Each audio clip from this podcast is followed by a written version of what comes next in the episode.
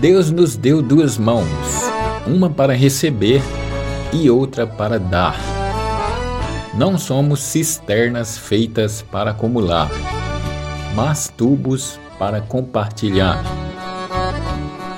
Estude a Bíblia para ser sábio.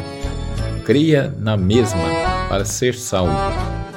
Siga os seus preceitos para ser santo.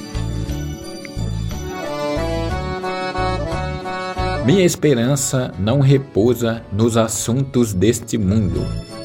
Repousa em Cristo, que está voltando. Eu posso ser um homem de grande fé, poderia mover montanhas, mas se não tenho amor, nada sou.